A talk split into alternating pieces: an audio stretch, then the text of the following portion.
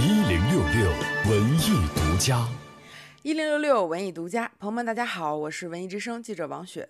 根据《白蛇传》改编的影视作品很多，电视剧当中最经典的应该就是一九九二年赵雅芝和叶童主演的《新白娘子传奇》。那除此之外呢，各种影视剧版本也是多不胜数。而今故事再次升级，改编而成的电视剧《天机之白蛇传说》将于暑期的七月九号开始在爱奇艺播出。这部全新拍摄的电视剧在原有的基础上，对人物性格、身份的设定做了一个很大的改变，可谓是新意十足。在昨天举办的定档发布会上，这部剧的导演现场介绍了这部剧创新的部分。最新的啊，新时代的价值观融到了这个戏。然后第二点呢，就是我们有一个全新的人设啊。然后这个人设呢，包括就是举例来说啊，然后白素贞原来那，就特别吓人。